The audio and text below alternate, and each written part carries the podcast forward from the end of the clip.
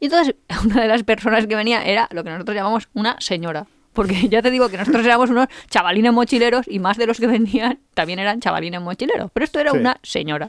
Una señora, Una eh, señora unos 40 argentina. años. O sí, pero como que iba vestida de señora, con joyas de señora Sí, y sí, avalorios de señora.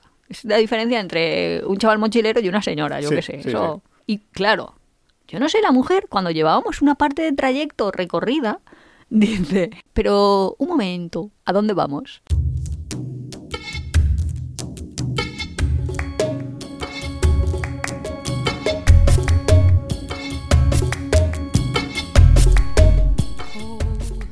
Hola, bienvenidos una semana más a Tiempo de Viajes. Bueno, me ha quedado así un poco Un poco bien. Sí, somos Iván y Nuria. Bien. Esto es el podcast de Tiempo de Viajes.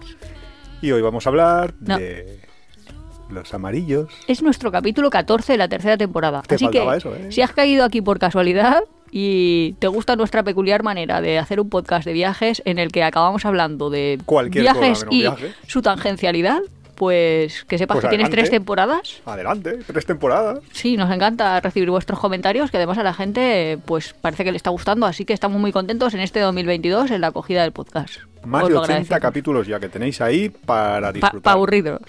80 horas, ¿eh? O sea, dicho así, es que son casi tres días ahí seguidos escuchando, taladrando, ¿no? Taladrando nosotros a la gente, ¿eh? No está mal, ¿eh? Tres días. Tres días enteros. Madre mía. Bueno, Pues hoy de qué vamos a hablar, porque Iván de pronto ha dicho, vamos a hablar de los amarillos, y han dicho todo el mundo, los chinos, los filipinos. Bueno, es Iba a decir los peruanos, pero los peruanos no son amarillos, la verdad.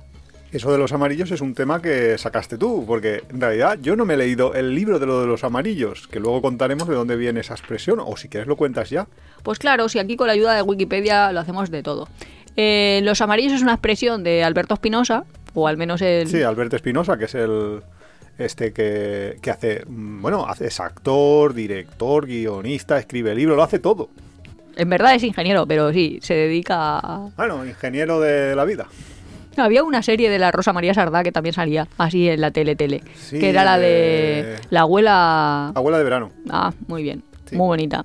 Pues básicamente, bueno, su, Alberto Espinosa, como decimos, escribe libros y cuenta un poco su historia vital, en la que él a los 14 años fue diagnosticado de un osteosarcoma, básicamente que tenía un cáncer, y basado en una de sus historias, yo creo que lo más conocido es lo de la, ¿cómo se llama? Iba a decir la quinta planta, pero eso me suena a la quinta marcha, igual es la séptima planta, planta, la ¿no? cuarta planta. Creo que eh, se llama la cuarta planta. una película Ujú, o cuarta como muy famosa y Sí, sobre niños con cáncer, que había varios niños con cáncer que tenían sus problemáticas. y- pero también su diversión, porque su- él siempre claro, su dice vida- su vida en el hospital. cómo se divirtió, cómo conoció a gente, porque de hecho estuvo, bueno, estuvo con cáncer desde los 14 a los 24, o sea que le, di- le dio tiempo para tener su, su vida vivencia. y- Y bueno, además de la película esta de La Planta X, no sé cómo se Cuarta, llama, cuarta Cuarta planta. Planta, eh, hay adaptaciones televisivas de, de su historia. Lo más famoso para mí sería Pulseres Vermelles, que es Traducido es pulseras rojas.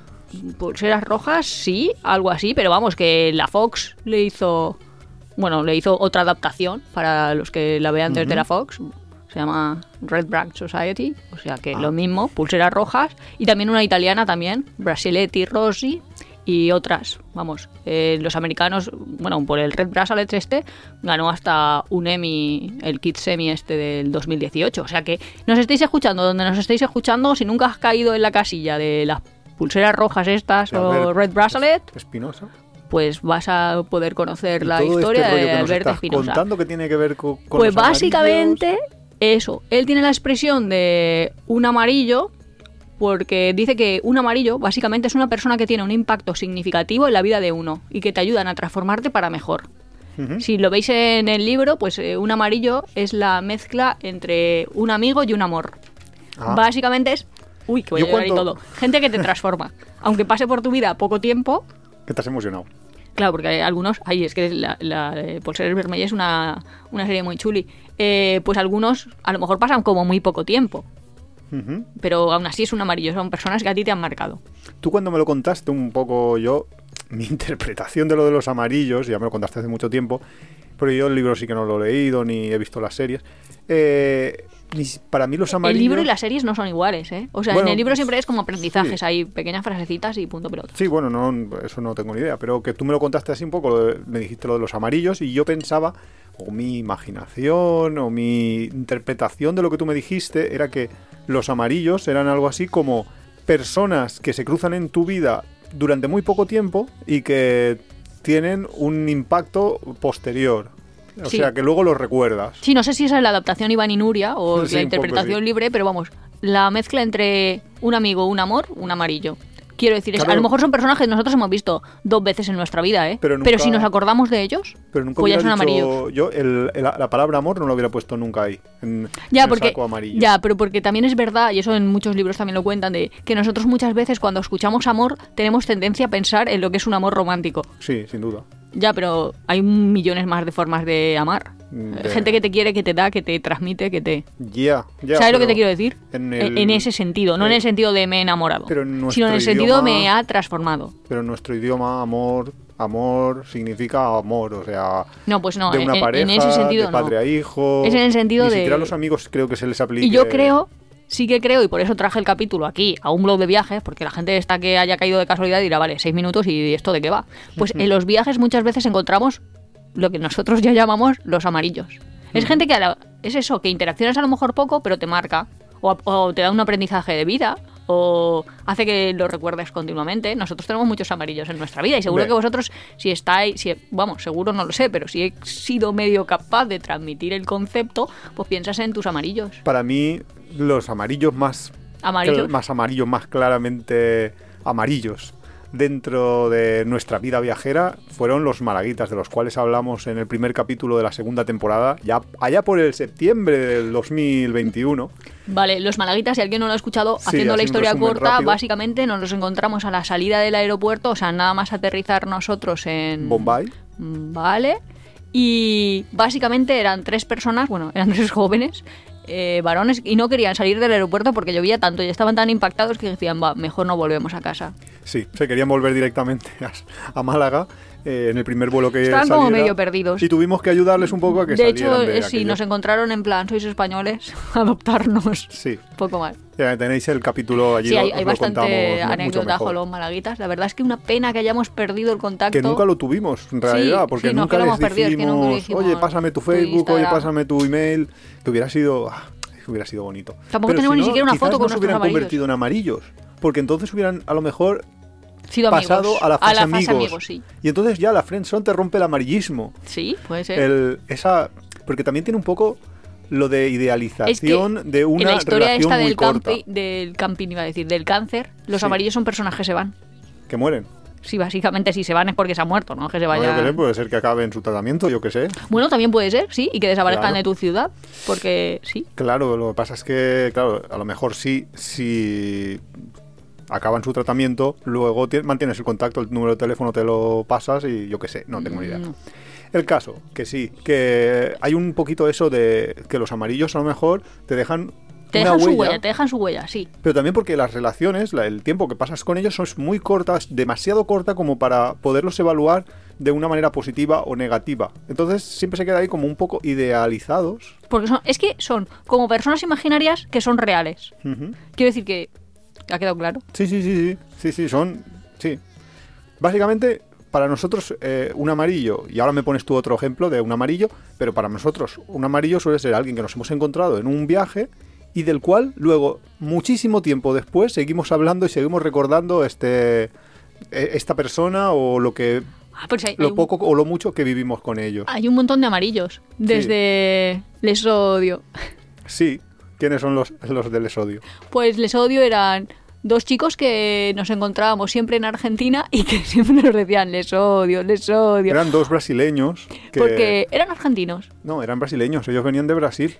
Ah, y ¿sí? había- claro, lo que pasa es que hablaban con el acento el argentino porque eran de la parte sur de Brasil, habían aprendido español, entonces pues Pues básicamente nosotros estábamos haciendo un- una ruta o un Sí, viaje... una, una ruta típica de ruta, Argentina y ellos la misma. Y ellos la misma, pero no, no, o sea, coincidíamos con ellos, pero no quedábamos con ellos y no los encontrábamos. Y nos los íbamos encontrando, por ejemplo, en estaciones de autobuses, incluso en albergues. eh, Y entonces, no sé por qué, casualidades de la vida, siempre nos preguntaban cuántos ha costado, no sé qué, no sé cuántos. Y siempre habíamos conseguido lo mismo, un poquito más barato. Ya te digo, unos pesitos más barato. Y bueno, no sé cuál es la Bueno, a moneda. veces bastante más barato. Sí, a veces sí, a veces, y en los autobuses un montón, y eso que nosotros no hacíamos nada, más Sí. que ir, Nada. preguntar, conseguir el precio y ya está, a lo mejor regateábamos, pero preguntábamos poco. más veces o o, regateábamos sí, un o poco íbamos mejor. a más sitios, o... De ellos hablamos también en el capítulo 37 de la segunda temporada, por si queréis ¿Ah, sí? rememorar, con lo cual pues lo tenéis ahí. Y me recuerda que justo en ese mismo viaje conocimos otro de, lo- de los Súper amarillos. grandes amarillos, que son Aurorita, eh, la chica que se había cortado. La que se ha cortado un pelo por cinco pesetas. por muy poco dinero y le había quedado un puñetero desastre y Sí, que sí, nos luego está no quería entrar escuchando a ver la un besote, pero ese pelo era un desastre. Que con ella sí que tuvimos el, el contacto, había- mantuvimos un poco el Mm, contacto. Había Messenger, ¿no? Messenger Durante un en tiempo. época. Sí, pero Mm. luego desapareció el Messenger. Y desapareció bueno, desapareció el. Messenger de los ordenadores, porque en verdad ahora Messenger es. No sé qué es, pero a mí a veces, no sé si Instagram ahora el contacto es, ah, no, es meta, no, da igual. La cosa, que esa gente a mí se me ha perdido. Sí, hablaremos de Aurorita en un capítulo que tenemos preparado para ¿Ah, sí? dentro de unas semanas. Estaría guay que nos escuchara y nos pasara su contacto. Sí, nos encantaría, ¿eh? Si, si Cualquiera de nuestros escucha amarillos, sí. Y nos... Están invitados a sí. casa. Bueno, pues hablaremos de ella porque estamos preparando un capítulo sobre, sobre robos en viajes y Ah, vale. justo con ella tuvimos, con ella y su, y su pareja, y su novio. Ya, yo me acuerdo, pero ahora no podemos contar gran- historia, ¿no? Sí, Ah, un, vale. un gran encuentro de Vale, pues no es por crear hype, pero sí. con los robos, sí. Sí. En timos, robos y ese tipo de cosas, ahí... Sí. mm. ¿Qué más? ¿Qué, qué más amarillos me contarías tú? Pues Leila es un amarillo sin duda. Es eh, el prototipo de ser persona disfrutona. O sea, su... Pero Le- Leila ya es amiga, porque Leila sí que, con, sí que amarillo. mantenemos el contacto, pero no tenemos como un recuerdo así de Leila dijo esto y es como les odio, como siempre la misma frase. Pero Leila siempre decía, si no es ahora, ¿cuándo? Siempre dice eso.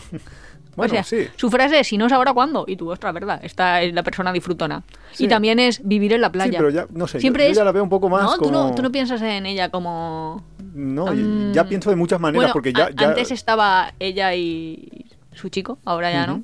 Pero no sé si lo hemos contado. Eran personas buscavidas de salir, salieron de casa algo con mil dólares, ello. Mm. mil dólares estadounidenses y Mil, estuvieron dos como mil, no sé, sí, poco. bueno, no sé si mil cada poco. Uno, dos mil cada uno, no sé, pero poco. como que iban a estar ahí todo el año y de hecho lo alargaron. Sí, porque de hecho, sí. ganaron más dinero durante el viaje de Sí. lo que llevaban en el inicio. vendían pulseritas. Eso seguro que lo hemos Sí, lo contado. hemos contado. Como que vendían Nosotros pulseritas al premio, al precio del Big Mac. Quiero decir, ellos ya sabían que la inflación era buah, lo que cuesta una hamburguesa básica del McDonald's. Bueno, básica. Pero yo creo que, hablando Pero- de Argentina, tenemos una amarilla.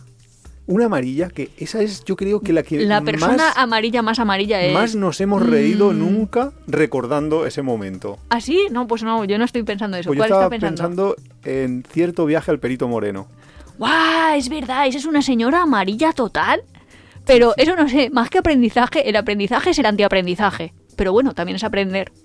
Aprender a desaprender. A ver, Es que me estoy riendo. Básicamente, estábamos nosotros eh, yendo hacia el Perito Moreno desde la ciudad donde se fuera al Perito Moreno. Nuria sea. geografía, vamos. Mm, El Perito Moreno sí que la audiencia sabe lo que es, ¿no? Quiero decir que es ahí un super mega glaciar. sí, es el típico imagen esta que veis cada ¿Se año, llama cada glaciar? dos ¿Eso que es un río que en verdad es un río congelado? Claro, esto que es que tiene hielo Sí. y avanza como Sí, y es la típica imagen que veis muchos muchos años salen en las televisiones normales, en las televisiones normales quiero decir, en la televisión que no es YouTube. La televisión salen en las noticias, pues te hacen ahí de que se ha caído, el ha colapsado el Perito Moreno y ves ahí como el glaciar se rompe un trozo y entonces es como un acontecimiento en O sea, que, Argentina que el siempre y en España también. río lo de hielo ver. llega al lago de agua. Sí, más o menos, eso es la idea. Y nada, y vamos a ir ahí y hay un autobusito que te lleva. Pero no sé por qué, bueno, no sé por qué no, como por 5 o 10 minutos llegamos tarde a ese autobusito. Y entonces, pues se fue el autobusito, obviamente, y nosotros queríamos ir. Ah, y entonces dijimos, pues eso también lo hemos contado en el capítulo de cómo hacer las cosas más baratas. Pues nos ponemos aquí a ver si alguien quiere compartir taxi y ya no, que nos cueste lo mismo. Entonces íbamos ahí, a la gente le decíamos, a la gente que le pasaba lo que mismo que a nosotros, de no nos van a salir más autobuses, decíamos, ¿quieres que cojamos un taxi, pagas lo mismo que vale el autobús? Y nos decían, vale, vale. Sí, Total, que nos si íbamos buscando gente. compartiendo, pues nos haría Sí, además ahí ni tangamos ni nada, o sea, el precio, el precio y hasta que no nos hicimos un 4x3 ni nada. Íbamos en el taxi y entonces una de las personas que venía era lo que nosotros llamamos una señora. Porque ya te digo que nosotros éramos unos chavalines mochileros y más de los que venían también eran chavalines mochileros. Pero esto era Sí. una señora. Una señora, Una eh, señora unos 40 argentina. años. O sí, pero como que iba vestida de señora, con joyas de señora Sí, y sí, avalorios de señora. Es la diferencia entre un chaval mochilero y una señora, yo qué sé. eso... Y llevaba Bueno, maleta. Sí, llevaba su ayuda. maleta y la puso ahí en lo detrás del taxi y todo eso, ¿no? Y claro, yo no sé, la mujer, cuando llevábamos una parte de trayecto recorrida, dice, es que, es que no sé muy bien cómo estaba, pero es que la mujer no sé si es que esperaba coger su maleta y llegar enseguida a su hotel, o no sé qué narices im- imaginaba. No, es que claro, estuvimos hablando con el taxista, Claro, estuvimos hablando con ella, nosotros le dijimos a la, a la mujer, oye, pero eh, vamos al Perito Moreno, pero nos vamos ya porque así lo podemos ver antes de que anochezca, eh, luego volvemos a la ciudad, le explicamos un poco todo nuestro esto, y la mujer iba como muy acelerada y muy despistada. Y, Claro, pero realmente nosotros lo que íbamos a hacer era absolutamente lo mismo que el del autobús, con el servicio de Sí. taxi, que nos iba a esperar el hombre y iba a volver. Pero es que de pronto a la mitad de camino dice la mujer, pero un momento. O bueno, no sé cómo dicen en argentino, ahí como un momento en plan, espera, espera, espera. ¿A dónde vamos? nosotros, hombre, es que hasta el es que el taxista se rió y todo como diciendo, señora, está muy perdida. Sí, es que es un poco así. Y nos acordamos muchísimas veces de ella. Sí, porque de- a veces estamos en mitad de algo y decimos, pero ¿a dónde vamos? En plan, no Sí. sabemos ni dónde vamos. Aquí nos hemos metido aquí en, un- en una aventura y, y no sabemos muy bien dónde va esto. ¿Y tú qué otra, otro amarillo te acordabas en Argentina? Porque hay más, hay más. Sí, es que Argentina, claro, es un país claro, sí, también donde es hablas verdad el idioma. que para que alguien te deje huella es necesario que entienda su idioma. Quiero Claro. decir que muchísimas personas, seguro que en Indonesia, en Tailandia, en Myanmar, han sido amarillos para mí. Típica persona que venía y te daba ahí, te hacía una ofrendita y te regalaba un desayuno. Pues súper chulo, la verdad, pero no, no Hmm. Pero te la interacción no puede llegar a ser tan estrecha como Sí en que te, yo que sé, que a lo mejor ibas a coger la moto por la mañana y, y te habían puesto ahí una ofrendita, unas florecitas, un caramelito, un no sé qué, que decías, jo, qué majos que son. Pero no te acuerdas tanto, tanto. Hombre, el señor Miyagi sí que era un poco amarillo. El señor Miyagi también lo hemos contado, ¿no? Es que los amarillos para nosotros son muy importantes, o para mí por lo menos. Creo, que, creo que es parte de la, de la esencia del viaje, de Al cómo entiendes Miyagi- un poco el mundo a través de la visión de otro con el que has interactuado muy poquito. El Es que señor, al Mira- señor Miyagi hasta le hiciste tú una cura. Claro, claro. No, si es que con el señor Miyagi hicimos un, un intercambio. Un pacto, ¿eh? Un trato. Sí, ¿no? Eh, un- ¿Cómo se llamaría? Un intercambio no económico Por especies. Básicamente nos quedamos en su. Iba a decir hostel, pero no es un hostel. No, era un hotel- bueno, eran unas casetas que tenía en el jardín. Bueno, de eran hecho, como sí. unas habitaciones que tenía para... Estaba en, en Ubud, que está dentro de Sí. la isla de Bali. Pero y no además estaba muy chulo. en Ubud, estaba en mitad de los arrozales de Ubud. Sí, que sí, eso sí. es... Luego hemos ido y. Ahora, ahora es carísimo. Era súper caro, eso iba a decir. Es que hemos ido y era súper caro. Sigue Además, estando su- el su- hotel, pero a lo mejor cuesta 250. Claro, el hombre ha ido, ha dicho, hostia, hostia, aquí tengo yo un negocio. No, pero porque su hijo tenía subiendo, como subiendo. una parte en la ciudad y luego él tenía esta parte en como extra radio, por así Sí, decirlo, más vamos, tranquilo y tal. Pero ahora es imposible ir a... O sea, yo no está- pagaría ni de broma ir ahí. Está súper bien Está- su estaba sitio. genial. Yo es que la abríamos la ventana y teníamos los arrozales por... Sí, y además de luego podías arrozales. ir... Vamos, que íbamos andando. Ah, no, es que teníamos la motito. Teníamos la Tam- moto. También podías ir andando, pero íbamos en la motito al Starbucks y todo y el esto. desayuno era brutal y todo era brutal. Si es que aquello no podía ser, no podía, aquello no, no podía aguantarse al, al No, precio que lo encontramos nosotros. Aún así no lo hizo barato porque el hombre eh, tenía una herida en el pie que se había hecho con el cortacéspedes, o sea, para arreglar su cacharro y la verdad es que yo le, le acabé quitando los Claro. puntos de sutura, vale tener tal. una podóloga Sí, el sí, viaje, sí, ¿no? estaba ahí de podóloga total. Y el hombre pues tan feliz porque así no tenía que ir a no sé qué ciudad a hacerse las curas y a tal. Menos faena. Sí, ¿qué más? ¿No estabas diciendo tú Estaba amarillos Argentina. argentinos? En Argentina tenemos un, un amarillo bastante potente que fue un chaval que nos encontramos que lo recogimos en autostop y lo llevábamos de aquí para arriba. También hemos hablado de él. Es que ese es. mm, actúa, no pienses. Y claro, el actúa, no pienses te puede dar. Eran también unos chavales felices argentinos viajando por Argentina que decidieron subirse en autostop con nosotros y hacer la excursión que Sí. hacíamos nosotros. Y- Y... saltaron de roca a roca en plan dibujos animados, Sí. de verdad. ¿Os habéis visto el coyote y el correcaminos? Pues en esa versión. Si me persiguen, hago la gracia y salto de. Es que iba a decir de un venir, pero no será un venir, es una, una No, era piedrola. una piedra, una piedra, simplemente dentro de una cuevecita. Y de ellos os hablamos en el capítulo 32 Pero de vamos, la que segunda se, temporada. se abrió la rodilla. Y, y de- y fue un desastre. O sea, acaba mal. La Acaba acaba mal. mal. acaba mal, que acaba un chamán. po- Podéis escuchar ese capítulo. Sí, acaba un chamán eh, masticando hojas de coca y escupiéndole a la rodilla. Yo pensando, no, señor, que eso debe tener un montón de bacterias. Sí. Que, que la verdad es que el dolor lo debe quitar. Exactamente. O sea que en Argentina nosotros tenemos Pero espera, un que montón de hay más amarillos amarillos. argentinos. También tenemos un montón de amigos, tenemos muchísimos. ¿Qué más eh, amarillos Pues argentinos? el- a- la persona amarilla, que es otro prototipo, es no tengo ni guarra de inglés, me voy a dar la vuelta al mundo, me apalanco a unas personas, en este caso a tus amigas Pero españolas de Elche. Esto era en Argentina, no en Argentina. Ya, ya, ya, Vale, pero vale, eso es la. Argentina amarilla. Claro. Y luego tengo... Pero me habías liado. Ah, no, pues esta chica, que ya os digo, no tenía ni idea de inglés. Bueno, ni idea de inglés, ni idea de cocinar, ni idea de nada. Sus padres estarían tan felices de, mira qué bien que va a dar la vuelta al mundo y así se va a espabilar, que me imagino a nosotros teniendo un hijo y diciéndole lo mismo. Y en vez de espabilarse, lo que hacía es apalancarse. Ir a caballo, bueno, a caballo, a remolque, no sé cómo se dice esa expresión, de otras chicas. Y básicamente esa chica era una amarilla para mí, no tanto para Iván, porque Iván a todo esto la conocía. Ya. Y Yo la conocía, bueno, la conocí. Para mí podía haber sido también perfectamente una amarilla, porque yo también la, la conocí durante muy poco tiempo de la, del viaje. O sea, Sí, pero para mí, no, para mí sí que era un amarillo completamente porque yo estaba en casa en Alicante y me mandaban fotos de unas lesiones que ella tenía. Básicamente, no sé cómo había llegado a la chica, tampoco vamos a llegar aquí al diagnóstico, pero tenía como como unos parásitos, vamos, bueno, parásitos, vamos, tenía unos gusanos que le iban apareciendo y desapareciendo por distintas localizaciones en su miembro inferior. Básicamente le salían úlceras de las que salían gusanos por mitad de su pierna. Pero como no le dolía Una y cosa no muy le- agradable, ¿eh? Sí, como no le dolía y no nada, pues ellos decidieron que Nuria al teléfono, bueno, al teléfono no, con WhatsApps ahí, bueno, Telegrams y videcitos y tal, pues casi se curaría. Y la chavala es que era tan feliz de llegar a ese punto. De, Buah, voy a necesitar yo aquí nada, esto se me cura. Lo, lo que no sé, porque yo ya cuando la conocí ya... Ya lo tenía. Ya lo tenía, ya no sé si había ido al médico, o sea, no sé si tenía seguro, no tenía seguro, si había ido al médico, si no había ido al médico, eso no, no lo tengo claro. pero, si estaba yo, yo y, ¿y la gente del hospital de aquí más preocupadas que ella. Ella Sí, estaba sí, ella estaba tranquilamente feliz, de ella no, igual. no, No, esto no será nada, se antibiótico irá. vamos a necesitar o fármacos, no hace falta. Sí, esto no hace falta. Sí, ta- estamos todos más preocupados que ella. Eh, Yo creo que seguimos más preocupados que ella. Pero yo intuyo que no, que no había ni visitado al médico, porque no la vi yo muy... ah, La vi así muy...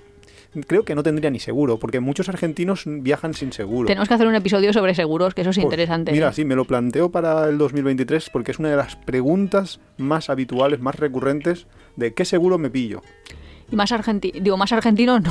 Más He argentinos. hecho ya juego de palabras, más amarillos. Seguro que hay muchos más argentinos amarillos. Lo que pasa es que también tenemos muchos amigos argentinos. Porque claro, en aquel viaje hicimos amigos. En y- otros viajes también, los en argentinos otros- que son muy sí, de viajar. Los argentinos son, sois muy viajeros. Sí, Entonces, si nos están escuchando, sí, sí, sí, claro, sí, sí. eh, hemos conocido muchísimos argentinos. Luego está la fase B, que no sé si es ser amarillo al revés. Personas que existen pero con las que no tenemos ahí interacción, pero aún así sí que hablamos de ellos o sí que son referentes para nosotros. Ostras, que podría ser como los de Nomadarte. Ah, vale. Que, que es, es que mm. son al final como Instagramers, no sé cómo decirte. eh, Bueno, son influencers, pero que son amigos, con los que hablamos de forma directa y o pensamos en ellos, o sabemos en qué parte están, qué están viajando, qué es lo que están haciendo. Sí, no bueno, sé. y también te marcan de alguna manera. sobre- Vamos, que igual estamos comiendo y estamos hablando sobre ellos, que al final eso es lo que pasa con un amarillo. Sí, que no que no sean amigos, pero son importantes. A mí, justo hablando de eso, y precisamente porque también hemos hablado de Leila, que la conocimos también en Panamá, me pasó una cosa súper curiosa. Bueno, estábamos andando por las calles de Panamá, por la ciudad de Panamá, y vimos una furgoneta que ponía ahí una camper, una furgoneta camperizada, y vimos algo ahí como que ponía algo de viajar, de viajeros, no sé qué. Entonces yo lo vi y dije, ostras, nos hemos encontrado con unos viajeros y pararon justo en el, en el semáforo. Yo me fui corriendo a ver quiénes eran.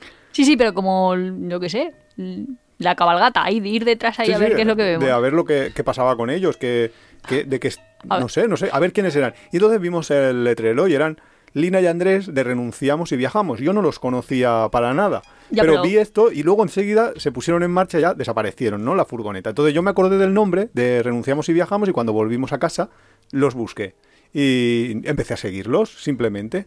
Y las casualidades de la vida que al año siguiente eh, entre varios eh, viajeros que estábamos dentro de un grupo, de, un, de un foro privado de viajeros, empezamos a organizar una especie de empresa que se llamaba en inicio, no sé si se ha acabado llamando así, Spain Travel Blog, que era como un poco para dinamizar, para conseguir que los bloggers independientes consiguieran patrocinios y demás. Entonces era un poco hacer esa intermediación y todo esto. Y justo unos de los fundadores, eh, yo estuve ahí entre ellos, otros eran ellos, estaban Lina y Andrés. Y entonces los pude conocer eh, y hacernos como un poco más, más conocidos. Luego les perdí la pista porque yo me fui ya de- del proyecto este en, una fase incipiente. El proyecto creo que siguió adelante durante un tiempo, ahora ya no sé si está o no está. Y, pero la, la cosa súper curiosa es cómo es de pequeño el mundo de los viajeros. También es verdad que si estamos hablando de los amarillos en el sentido de personas que te marcan, al final personas que son afines a tú, a, a ti, perdona, o que te resultan referentes, pueden ser tus amarillos. Quiero Claro. decir, porque a lo mejor algunas personas seguro que ven súper raro gente que renuncia y viaja, que, que es tal cual, de, dejo mi trabajo y me dedico a para, viajar. para mí no va a ser un ti- amarillo un jugador de baloncesto. Porque Claro. Creo que habré visto tres partidos de baloncesto en toda mi vida y habrá sido por ¿Ah, sí? Pues casualidad. ca- casi nos conocimos por ver un partido de baloncesto. Eso es otra Eh, historia. Sí, bueno, es que aquello era obligatorio, eran prácticas obligatorias Cosas de la universidad. para conseguir créditos de libre opción en la universidad.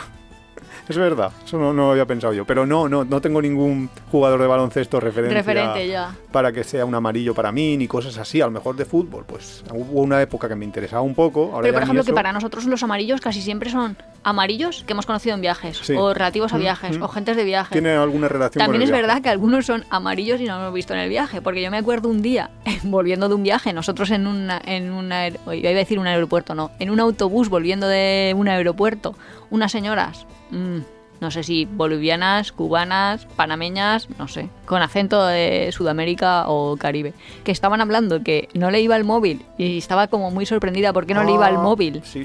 Y entonces no le iba el móvil porque lo había metido en la lavadora. Y espérate, que lo más bonito de todo era que se preguntaba por qué después de haber lavado el móvil en la lavadora y haberlo centrifugado y todo, el móvil no iba. Si el móvil debería estar bien, porque lo había secado. Se veía bien, decía. Sí, claro, claro. Y ella no entendía para nada por qué ese móvil no le funcionaba. Y para nosotros sí que es verdad que Sí. no solo nos reímos con él. Bueno, claro, no te podías reír porque estaba la señora ahí como en el asiento al lado. Que esa es otra.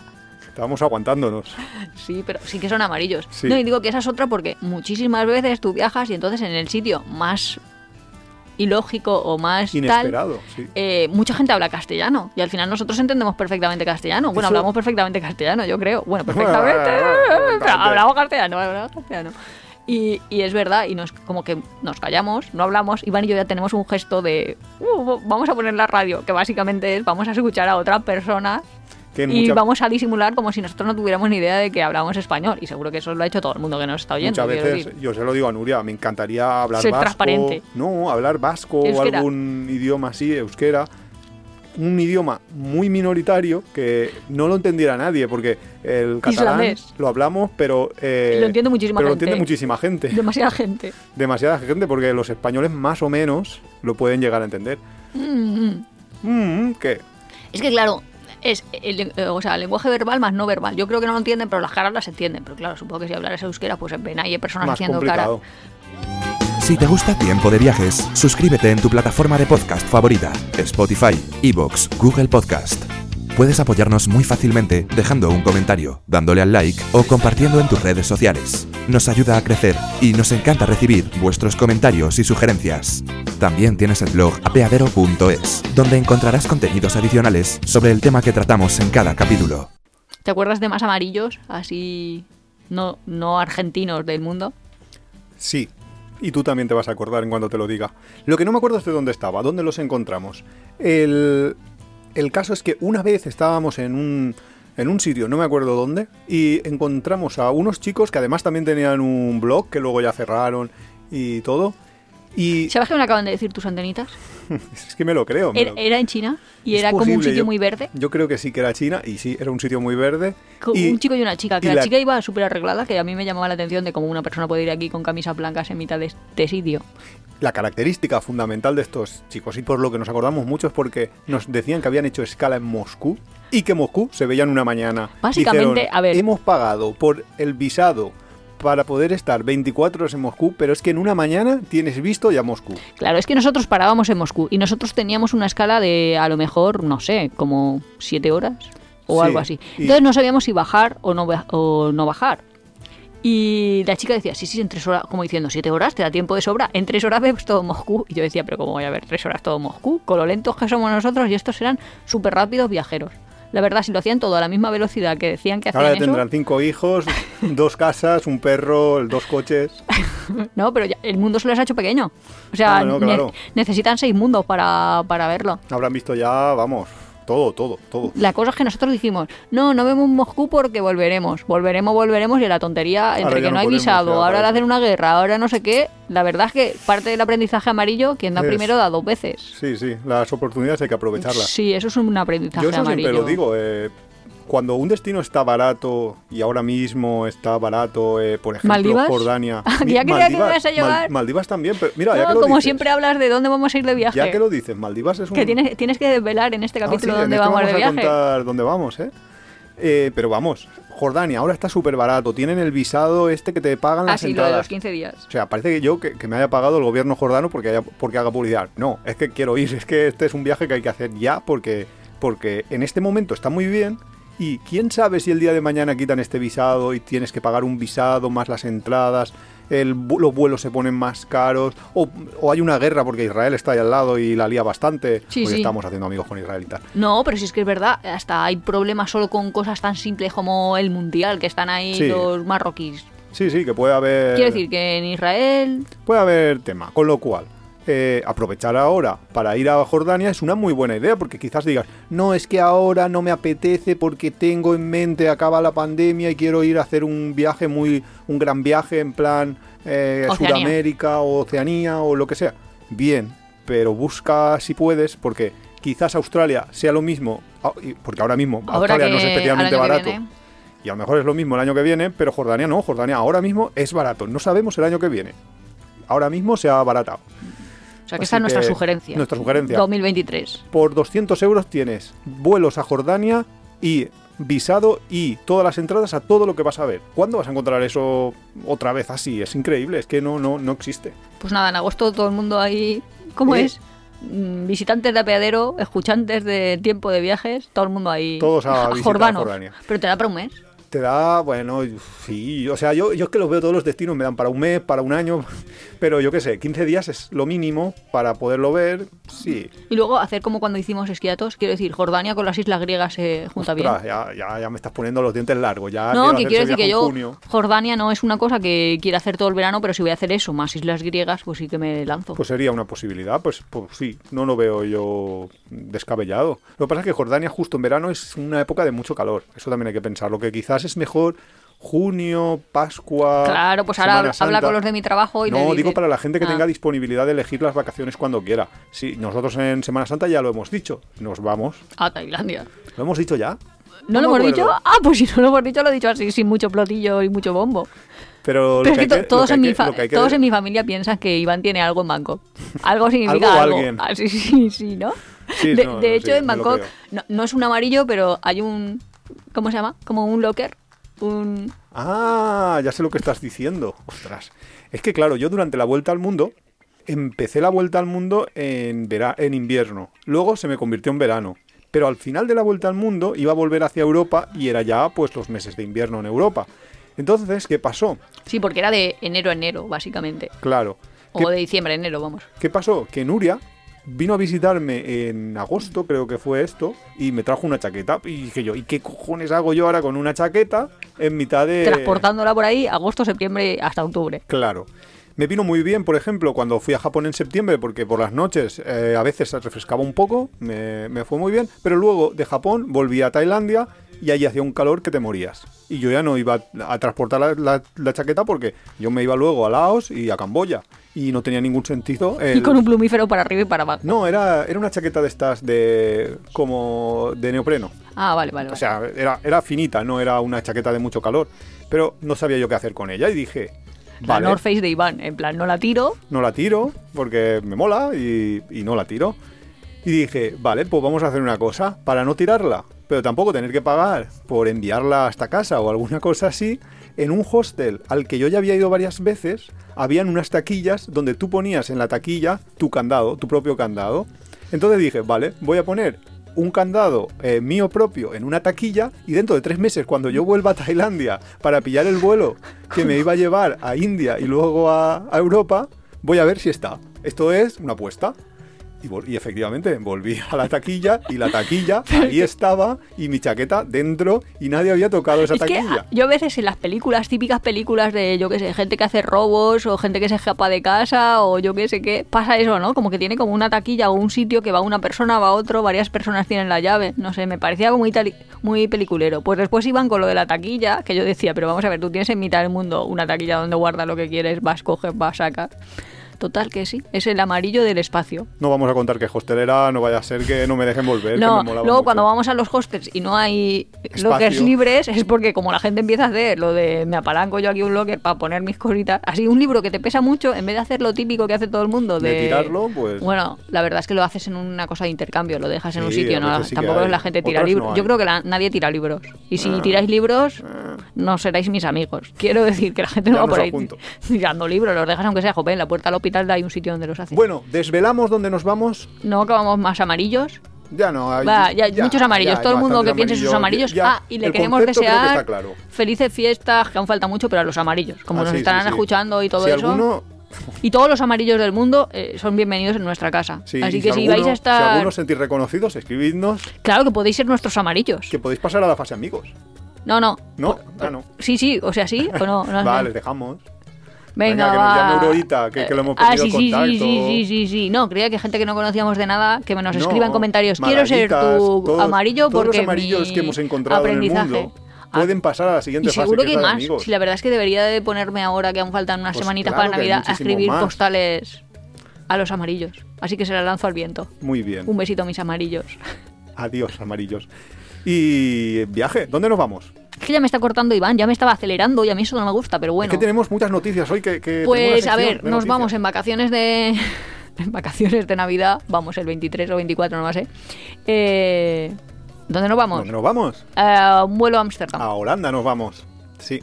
Vamos a empezar eh, a probar un nuevo sistema de viajar.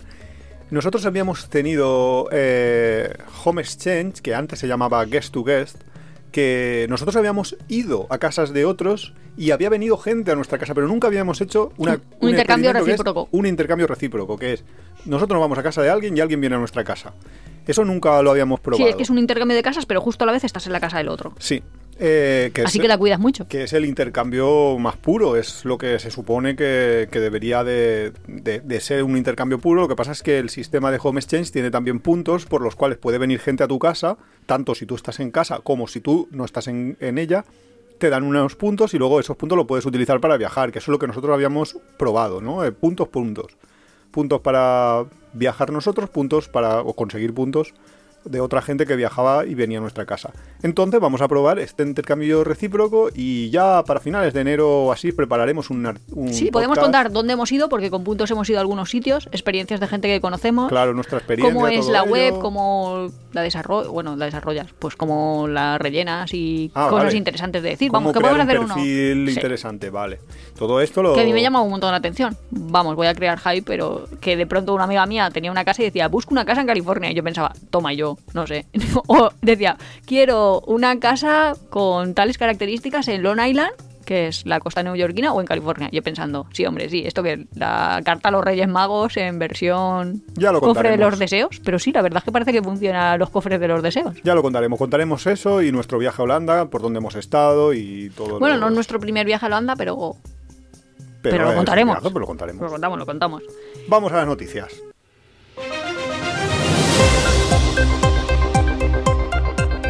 Las noticias viajeras. El gobierno mueve ficha para evitar la caída de Air Europa y Volotea. Pues sí, parece que hay dos compañías, estas dos, eh, que han tenido problemillas tras la pandemia y demás y, y nada, y se, van a, y se iban a ir a pique y como siempre el dinero de los impuestos de la gente se va a salvar. Porque cuando dice el gobierno, es privadas. gobierno del Estado español. Sí, por supuesto. Estamos, sí, claro, es una noticia de España y sí, es el gobierno español el que va a rescatar, igual que se rescatarán las ¿Autopistas? autopistas, igual que se ¿Y rescatarán por qué no me rescatan a mí? O yo qué sé. Volar será más caro, pero solo los trayectos por Europa. Pues parece ser que la Unión Europea eh, va a encarecer las tasas que pagan las aerolíneas por las emisiones, pero solo las inter- intercontinentales, o sea, solo las que vuelan en Europa, no las de largos trayectos. No- O sea, el Valencia-Viena, el, El Valencia-Viena te va a subir todo- Amsterdam, todos los vuelos de todos Ryanair. los de Londres, todos los ingleses que vienen aquí a Benidorm, sí, pues vaya, claro. El negocio principal de Ryanair, EasyJet, Vueling, todas estas compañías es Europa, es Europa. Europa, Europa, con lo cual en estas compañías van a subir los precios y veremos entonces paradojas como que te cueste más, quizás, ir desde Valencia a Noruega que desde Valencia a Nueva York. Cosas locas, porque en Nueva York ahora mismo puedes ir por 170 euros y quizás si te suben mucho las tasas, habrá vuelos en, en Europa de compañías, no de estas de low cost, sino de compañías más tradicionales como Iberia, que quizás te cuesten 150 no tiene ningún sentido, pero así son. O sea, o le suben los impuestos a todos, porque todos contaminan, pero claro, entonces ¿qué pasaría? Que como las compañías que, sal, que salgan desde aeropuertos fuera de la Unión Europea pagarían impuestos en el país desde de, En el que operen. no, de- claro, en el no en el país desde el que quieran, porque cuando tú tienes una base en, en Nueva York y una base en Europa, tú puedes decidir que tú pagas impuestos en Nueva York. Entonces, ¿qué dirían? Pues no voy a pagar impuestos europeos y pagaré y me iré y, me, y pagaré los impuestos en, en el otro país. Investigadores japoneses descubren 168 nuevas figuras de Nazca. Una gran noticia y una nueva razón para volar a Nazca. Pues yo he pensado, Nazca. no será tan buena noticia. Porque si lo tiene que descubrir un investigador, cuando yo me subo en el avioncito no lo veo. ¿Qué es que están cortando los arbolitos o Yo he qué? visto Si yo lo he las pensado. fotos y es que sí que lo ves desde el aire. ¿Y entonces cómo lo han descubierto? Es porque- que no lo veo. Porque están un poco más alejadas y porque no se veían súper mega claro, pero ahora se empiezan a ver más claro. A ver si las están rascando la piedra ellos. A ver si las están haciendo nuevas. No sé, es que yo lo veo muy raro que tenga que venir un investigador a verlo. Si eso es Pues- una cosa que se ve. Pues parece ser que han encontrado unas 50 figuras human- humanas, humanoides, y tienen aves, felinos, serpientes, y luego también muchos, muchos como los tatuajes estos que se hace ahora la gente, que son ¿Tribales? tribales de esto, que son un círculo, un cuadrado, eh, muchas de ese estilo también. Y bueno, pues es interesante porque ya hay ahora mismo unas 358 figuras en total. O sea, Eso ya lo hemos dicho nosotros, es que recomendar ir a Nazca en Perú, sí, súper es- recomendable. Es, un viaje muy recomendable y sobre todo si vais a Perú, no os lo perdáis. Publican una guía del patrimonio español en peligro de desaparecer. Sí, la autora Raquel Álvarez ha publicado el libro 101 monumentos que tus hijos tal vez ya no verán, que es básicamente ¿Tan pronto eso. van a desaparecer? Es una lista, es un listado bastante interesante de, de lugares que tienen el peligro de, de desaparecer completamente porque pues, por, por la falta de mantenimiento, por el, por el propio medio que se los está comiendo, etcétera, etcétera. Si quieres te digo algunos ejemplos de lo que hay. Sí, por favor, sería pues enriquecedor, Sí. aclaratorio. Pues, por ejemplo, el castillo de Davanillo, Davalillo. A ver si lo pronuncio yo. Davalillo. ¿Y qué pasa? en ¿Que lo van a San quitar? Asensio de la Rioja. Es un castillo. Yo te- tengo aquí la foto. Es un castillo muy bonito, muy chulo. Y parece ser que tiene muchísimo peligro de, de que se vaya, de que desaparezca, porque no se está manteniendo. El parque enciclopédico del pasatiempo en Betanzos, en La Coruña, también. Y además ya se ve bastante en las fotos, ya se ve bastante degradado porque, pues, porque no se está manteniendo también, básicamente. En Ronda Málaga hay una ciudad romana, la de Acinipio, que también está en peligro. Pues así, eh, son lugares históricos que, que son de tienen un- patrimonio. Un, valor bastante interesante y que, por lo que sea, pues están, están en peligro de manera que en 30 40 años podrían desaparecer. Un colombiano que durmió una semana en el aeropuerto de Barajas tras quedarse sin dinero, declara. Decían que al llegar a España tu vida cambiaba al instante. Pues Madre parece mía. ser que no. Esto es como la terminal, pero Sí, por sí, económico. Sí, sí. Bueno, el de la terminal, sí, al final también el de la terminal contamos su historia, ¿no? De que también había vuelto por un tema económico a su, a su terminal de, de toda la vida. Eso era casa, el aeropuerto. De París. Pues este parece ser que es un, un Colombiano. colombiano, Daniel Valencia, que se quedó sin dinero a los cuatro días de llegar y que se ha Ah. hecho viral porque mucha gente. llegó a la ciudad, creía que simplemente se había quedado ahí en el aeropuerto pidiendo. No, llegó, llegó y, claro, le habían contado que en Madrid a los perros los ataban con longanizas. Y, y, se creía que en cuatro días ya iba a tener el dinero como iba- para iba a tener mantenerse. un trabajo, iba a mantenerse, claro, se Pobre quedó sin dinero enseguida. Y nada, se hizo viral, mucha gente intentó ayudarle y Y al final, ¿cómo ha quedado? Pues la verdad es que no lo sé cómo ha quedado y yo sé que eh, la noticia esta llega hasta el momento en el que él ah, vuelve a... No, vuelve a su terminal para, para ver qué hace, porque claro, Pues ha estado una semana durmiendo ahí, pero bueno. Huelga de pilotos de Air Nostrum en las fiestas navideñas. Sí, la huelga de pilotos va a ser los días 22, 23, 26, 27, 29, 30 de diciembre y el 2 y el 3 de enero. Y Uf, me va así que mal. si tenéis vuelos con Air Nostrum, Que no cuidadín. se contagie a otras compañías. No, de momento parece ser que no. Parece ser que es un poco lo que no- de- decíamos en la primera noticia de que dos compañías han tenido que ser medio ese, que no rescatadas. sé, nunca pues con esta eso. parece ser que tampoco va muy bien y los pilotos ya están eh, pues eh, diciéndole a la compañía que esto no puede ser y que a ver qué pasa. Y han hecho las huelgas. estas. Adiós al modo avión en la Unión Europea, que permite a los smartphones que sean usados durante los vuelos. Sí, los teléfonos móviles ya van a poderse utilizar en los vuelos en los que habiliten, porque obviamente no sé si todo el mundo sabe, yo pensaba que sí, que todos los teléfonos móviles, tú lo que necesitas es que una señal que sale de una antena llegue hasta tu teléfono y cuando subes muy alto, evidentemente tu móvil no es tan potente como para llegar a la señal, con lo cual... Aunque te lo permitan, no lo vas a... Claro, aunque te lo permitieran, eh, tu móvil no iba a captar las señales del, del 3G, del 4G. Entonces, ¿qué es lo que ha permitido la Unión Europea? La Unión Europea ya dice, lo de poner el teléfono en modo vuelo es tontería. Pero claro, es tontería también no ponerlo, porque no vas a tener cobertura. Ya que no estás ahí chateando con tu madre. Entonces, ¿qué pasa? Que los aviones que implementen el 5G, unas antenas de 5G, podrán permitir que lo- la gente que vuela en su propio móvil tener seguir teniendo cobertura para llamadas y para internet. Con lo cual, los aviones que lo implementen a partir de ahora permitirán a sus pasajeros el poder navegar y, y hablar. Pues vimos un vídeo muy chulo de un chico en YouTube que explicaba por qué el modo vuelo no se podía utilizar, qué es lo que pasaba y de hecho decía que hacían falta más estudios porque no pasaba ninguno, no me acuerdo, imagínate que te voy a decir desde 1991, pero a lo mejor era de... No, no, Sí, no me sé de qué año. años. Eh, para que, podía producir algún tipo de accidente en despegue y en aterrizaje. Claro, lo que dice Nuria es E- que ¿Ese vídeo de quién era? O sea, ¿quién era el No autor? No me acuerdo, no me acuerdo.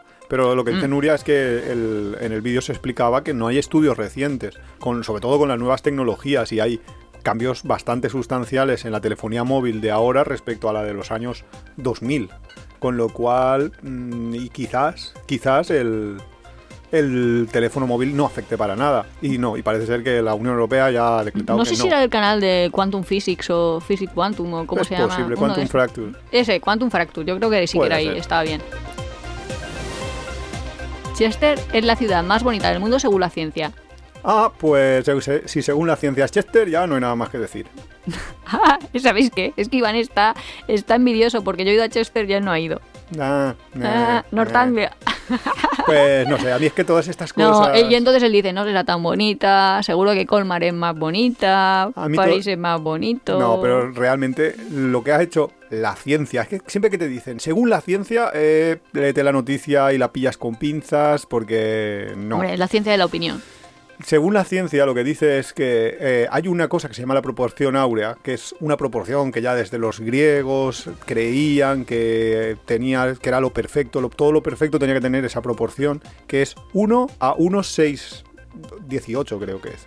¿Vale? 1, 1 a 1,6. Entonces, un edificio que guarde la proporción áurea o que esté muy cerca de la proporción áurea va a ser, según la ciencia esta que han, han de- de- determinado unos señores, será un edificio más bonito que un edificio que no guarde la proporción áurea. Por ejemplo, según estos señores, eh, un edificio muy alto, un rascacielos, no puede en la vida ser ¿Bonito? bonito porque es mucho más Mucho- alto que ya, ancho. estrecho y alto. Entonces, claro, eh, ¿por qué ellos han determinado que la proporción áurea en un edificio es la medida de lo bonito que es? Para que Por- vaya la gente a visitarlo. Porque a por todo ejemplo. menos a Iván le entran ganas.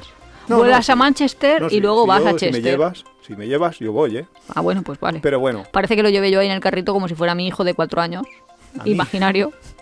Venga, Iván, No, vamos de no fin de semana. No, hemos llegado a la conclusión de que yo siempre pido viaje y tú eres la que lo concede o no. claro, saco la varita mágica. ¿Maldivas o Holanda? Holanda. Es que yo no sé por qué quería ir a Maldivas, Dios mío. Porque está barato y muy bonito. Las aerolíneas españolas advierten de la fuga de viajeros por las mascarillas. Pues parece ser que es que en muchos países europeos ya han quitado las mascarillas eh, los vuelos y en España todavía se mantienen las mascarillas, cuando es una solemne gilipollez, porque en un, en un centro comercial, en un cine, no te piden la mascarilla, en sitios muy estrechos no te piden la mascarilla, pero te llegas a un vuelo y tienes que llevar la mascarilla. Pues bueno, es un poco tontería, no lo sé.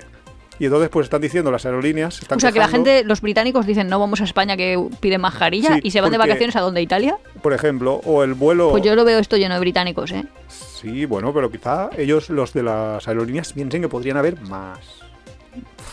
Puede ser, no lo sé. No, tampoco creo que la gente por dos horitas que tiene que ir con mascarilla, la gente también. Bueno, la gente es gente. Bali. Prohibido el sexo extramarital a los turistas. Extramarital La es que... clara. espérate.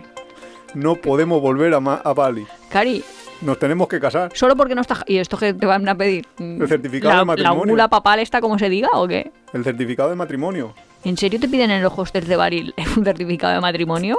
Parece pues, ser. Pues hay que ir a Bangkok, que eso no sé si lo hemos contado, pero que allí te falsifican todos los certificados del mundo, que Causan es famoso por eso. Pues ahora me voy a hacer un, fa- un certificado de matrimonio falso o algo. Eso, casarte. Pero parece ser Atención, audiencia. Primicia mundial. No, no es una petición de matrimonio en directo. Pues yo aquí vamos a Eh, ir a Ámsterdam, yo esperaba un diamante. Ahí lo dejo. Bueno, lo que dice la noticia es que en tres años eh, se ha aprobado una nueva, una nueva ley muy estricta y que en tres años la policía va a tener que empezar a, a buscar, porque han dejado como tres años así de margen de vamos a ir solo advirtiendo y luego ya vamos a empezar a, a multar. En tres años la policía va a tener que ir a los... Sí, sí, no es te rías. me están dando risa porque me los imagino llamando a la puerta ahí Sí. del hostel. Tic, tic, tic. El señor Miyagi. Tic, tic, tic. Hola, perdonad, parejita, pero ¿me podéis enseñar? Pues ni que la gente fuera por ahí viajando con su libro de familia, con su certificado de matrimonio. Pues no sé qué es lo que te van a demandar, pero ya, han ya han empezado la- Ah. los hoteles y todos los, los Pero que en serio para los turistas también, no solo para los balineses. Sí, sí, sí, sí, es para turistas. Por eso ya han empezado toda la industria turística de Bali a decir, oye, oye, oye, esto modificarlo o dejarlo más o menos claro porque si no, no va a venir. Aquí vienen 5 millones de turistas. Si van año. todos los australianos, ¿Qué, qué vamos a hacer? Y además muchos jóvenes. Claro, ¿qué vamos a hacer como esto siga así? O sea, no, no, no es Y- muy normal. Es que no lo entiendo mucho qué, qué manía les ha dado por el matrimonio. Es que quieren que todo el mundo vaya por ahí celebrando bodas balinesas y montarse en negocieta y el negocio de las bodas allí Pues o no algo. lo tengo ni idea, pero no lo sé. El caso es que, Es que no me lo imagino. Hola, ¿están casados? Pues, Pueden seguir. Pues... Aunque no sé, pero en Bali no, pero las islas Fiji, Sí, eh, Iván y yo estábamos, vamos, en una cabañita que habíamos... en las islas Fiji tú y yo no hemos ido nunca. Gili, ¿qué Fiji? Pues tú has dicho Fiji. Ah, pues no, en las islas Gili Ah, vale. estábamos ahí en una cabañita que habíamos alquilado y de hecho el dueño de la cabaña dijo, oye, pues estabais duchando juntos, ¿eh? que yo os he oído, que yo pensé, señor, no tiene que escucharnos. Y eso que era solo una ducha higiénica, quiero decir que no había, No había roce. no había ningún tipo de roce. Pues ahí me veo los de Bali también. A ver si estos, en la habitación Ahí 23, Escuchando, escuchando, ¿no? En- claro, y luego llaman ahí a, realmente, costero. realmente lo que se ha penalizado con esta nueva ley es el adulterio. Ah, el con lo adulterio. cual- Ah, bueno, pues entonces Si pides camas separadas igual ya no pasa nada. Yo qué sé, no lo tengo ni... No, no, no lo sé.